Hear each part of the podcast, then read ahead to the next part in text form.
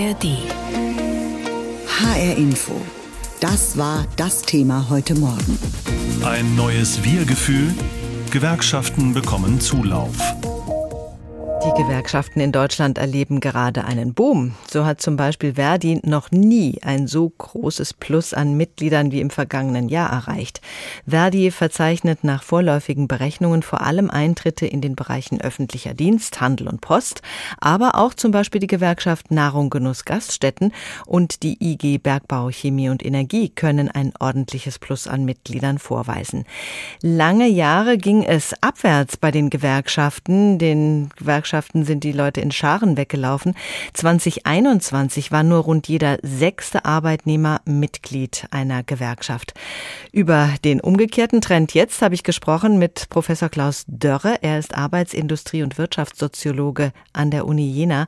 Was ist der Grund dafür, dass die Gewerkschaften bei den Arbeitnehmern derzeit wieder so beliebt sind? Ja, ich glaube, es hat mehrere Gründe, aber der entscheidende ist, dass sich die Situation am Arbeitsmarkt dramatisch verändert hat. Wir haben einen Arbeitsmarkt, der gewissermaßen von einem Käufer zu einem Anbieterarbeitsmarkt geworden ist. Das heißt, die Menschen, die von Löhnen abhängig sind, sind in einem gewissen Vorteil wegen nicht nur Fachkräfte, sondern im Grunde Arbeitskräftemangel in vielen Branchen. Und das stärkt im Grunde ihre Primärmacht, wie Soziologen sagen. Aber Primärmacht heißt, man hat selbst eine bessere Position am Arbeitsmarkt. Man muss aber feststellen, zumal unter Inflationsbedingungen, dass es individuell nicht ausreicht, mit dem Arbeitgeber gute Löhne zu verhandeln. Mhm. Und ich glaube, das ist der entscheidende Grund, äh, gerade unter dem Inflationsdruck, weshalb Gewerkschaften gegenwärtig wieder Zulauf haben. Apropos Inflationsdruck, sind Gewerkschaften in krisenhaften Lagen sowas wie ein Auffangbecken für alle, die unzufrieden sind und ihre Situation verbessern wollen? In Zeiten hoher Arbeitslosigkeit ist das eher so, dass auch schnell die Gewerkschaftsbücher fliegen. Das haben wir ja erlebt auch in vergangenen Jahren. Aber jetzt haben wir eine Krisensituation, die ganz anders geartet ist und gewissermaßen die Machtposition von Arbeitnehmerinnen und Arbeitnehmern am Arbeitsmarkt stärkt. Und das ist der entscheidende Unterschied. Und es kommen, kommen halt andere Gründe noch dazu. Wir hatten gewissermaßen einen stärkeren Zulauf zu Gewerkschaften auch schon vor der Corona-Krise. Gerade bei jungen Leuten, das berichten Gewerkschafterinnen, war es gar nicht schwer, sie davon zu überzeugen, dass man Gewerkschaften Gewerkschaften braucht, um das Beste rauszuholen. Das Beste bei Löhnen, Arbeitsbedingungen und so weiter. Und äh, dann gab es diesen Bruch durch die Corona-Krise, unter dem die Gewerkschaften gelitten haben, weil Mitglieder wird man eigentlich nur von Angesicht zu Angesicht. Ja, man muss argumentieren. Das passiert ja nicht mehr spontan, dass man in die Gewerkschaft eintritt, äh, weil auch der Vater schon drin war oder die Mutter oder beide. Und dieses Überzeugen von Angesicht zu Angesicht, das ging halt während der Corona-Krise nicht nicht. Und das hat die Gewerkschaften einiges gekostet. Und das heißt, sie können jetzt auch ein bisschen aufholen, was verschütt gegangen ist während der Corona-Jahre. Bei den jungen Leuten hat sich da die Einstellung geändert oder warum war es schon vor einigen Jahren vor Corona attraktiv für junge Leute reinzugehen in die Gewerkschaften? Ja, es hat sich die Einstellung geändert, hat auch was mit der veränderten Arbeitsmarktsituation zu tun. Diejenigen, die eine halbwegs gute Ausbildung, Bildung haben, wissen, dass sie was kriegen.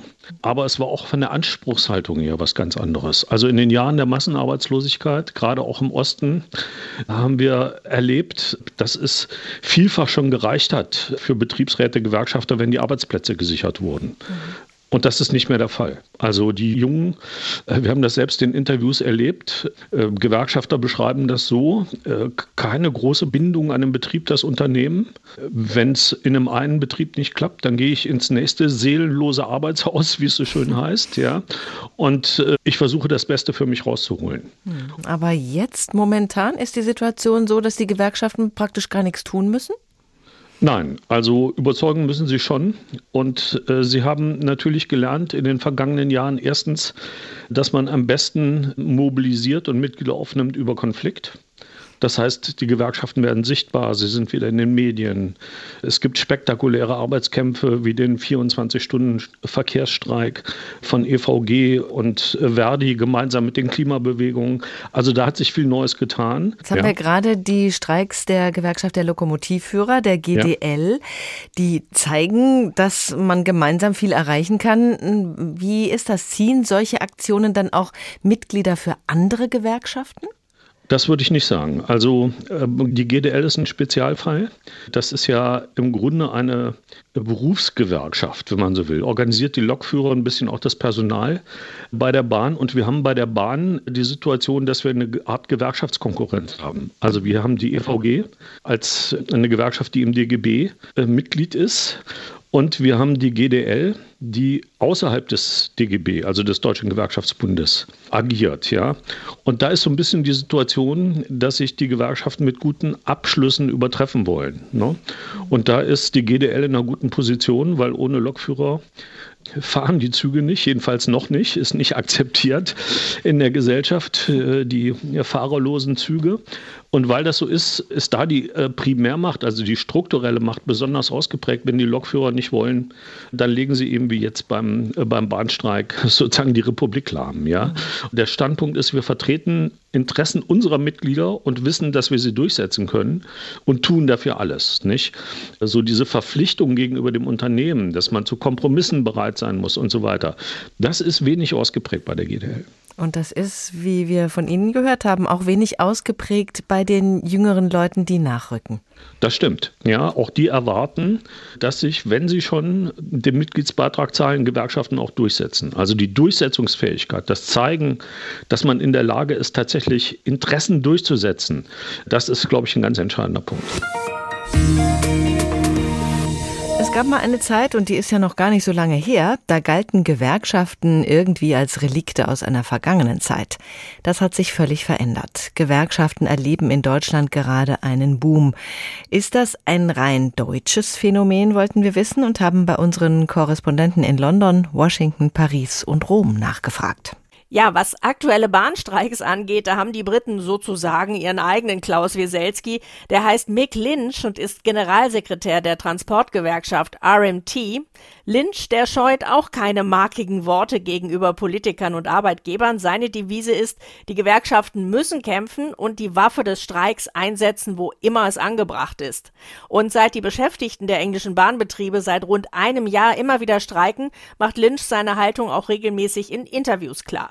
Seit die Inflation in Großbritannien über 10 Prozent gestiegen ist und höhere Energiekosten das Leben auch immer teurer gemacht haben, da wird in vielen Branchen für höhere Löhne gestreikt. Von Lehrkräften an Schulen über Personal im Gesundheitssektor bis zu Bahnbeschäftigten kam und kommt es immer wieder zu Arbeitsniederlegungen. Die Solidarität der Briten mit den Streikenden ist am höchsten, wenn es um den Gesundheitsdienst geht. Ich glaube, da haben einfach noch viele vor Augen, wie in den unterfinanzierten Kliniken Strecken während der Corona-Krise geschuftet wurde. Dass es aber auch bei den Bahnen immer wieder zu tagelangen Streiks im Streckennetz kommt, das geht vielen Pendlern zunehmend auf die Nerven und die sehnen sich endlich eine Einigung herbei. Aus London, Gabi Biesinger. In den USA war 2023 so eine Art Jahr der Gewerkschaften. In der Automobilbranche kam es nach einem 40-tägigen Streik zu Rekordabschlüssen. Die drei großen Automobilhersteller Ford, General Motors und Stellantis haben ihren Beschäftigten ein Lohnplus von 25 Prozent zugesagt, über viereinhalb Jahre hinweg dazu einen Inflationsausgleich.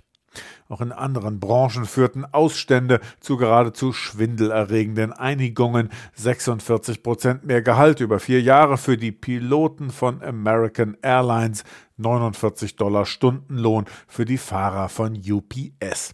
Mit Erfolg bestreikt wurden auch die Filmindustrie von Drehbuchautoren und Schauspielern, Gesundheitskonzerne, Hotels, Casinos.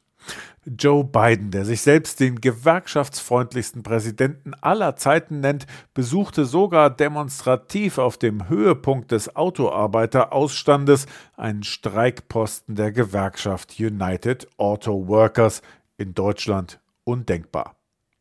Nicht nur das unterscheidet die Kultur der Mitbestimmung. In den USA sind nicht gesamte Branchen wie in Deutschland gewerkschaftlich organisiert, sondern einzelne Unternehmen oder sogar nur einzelne Standorte von Unternehmen. Beschäftigte stimmen für jeden Betrieb einzeln ab, ob es einen Betriebsrat geben soll. Insgesamt liegt der gewerkschaftliche Organisationsgrad in Amerika bei nur gut 10 Prozent und damit deutlich unter dem in Deutschland.